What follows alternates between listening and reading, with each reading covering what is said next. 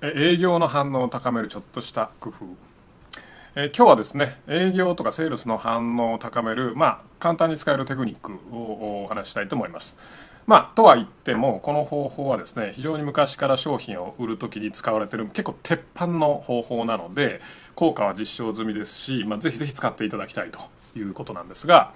まあ、その方法をねお伝えする前にある一つの面白い調査結果があるのでその話をしたいと思います、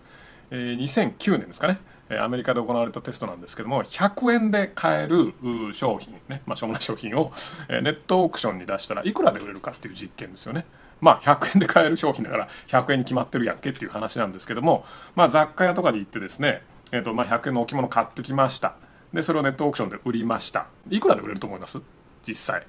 まあ大体100円か50円とか、まあ売れてもね、150円とか200円ぐらいじゃないかなっていう話なんですけども、まあこの実験具体的に何をしたかっていうと、2つの売り方で、え、その商品売ったんですね。あの、1つは、ま普通に売りました。ね。そのまま。ね。で、もう1つはちょっとした工夫を加えて売ったんですね。商品自体は同じ100円の置物です。ね。えー、どこにでもあるようなものです。違うのは売る時にちょっとした違いがあるかどうか工夫をしてるかどうかその違いだけなんですねするとどうなったかっていうとまあ普通の普通に売り出した100円で売り出したね普通に売った方は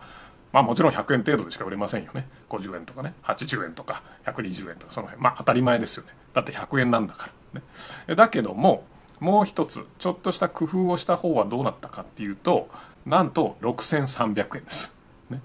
マジかと100円ですよ。100円のものが6300円で売れるんですよ。商品全く同じ100円のものですよ。ちょっとした工夫をしただけで欲しいっていう人がわーって増えて、で、オークションなんで値段釣り上がっていって、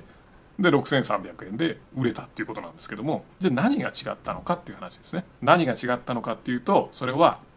商品のストーリーを語ったっていうだけなんですね。ちなみにこれ実験なので、プロの作家を雇いまして、100円の置物の開発秘話とかその職人の思いとかそれっぽいこうストーリーを書いてもらったんです、ね、でテストしたんです。そしたらこっちは100円。こっちは6300円。ね。これ最後どうやってね話は作り話なので、まあ、返金したと思うんですけども要するに何が言いたいかっていうとただ商品のセールスなんて誰も聞きたくないんですよ、ね、このこんなメリットがあります。あんな風に使えますよね、うん、全然面白くない。だけどもその商品にまつわるストーリーだったらみんな聞きたいんですね。でストーリーを聞くことによってそれを欲しいっていうふうに思うんです。これも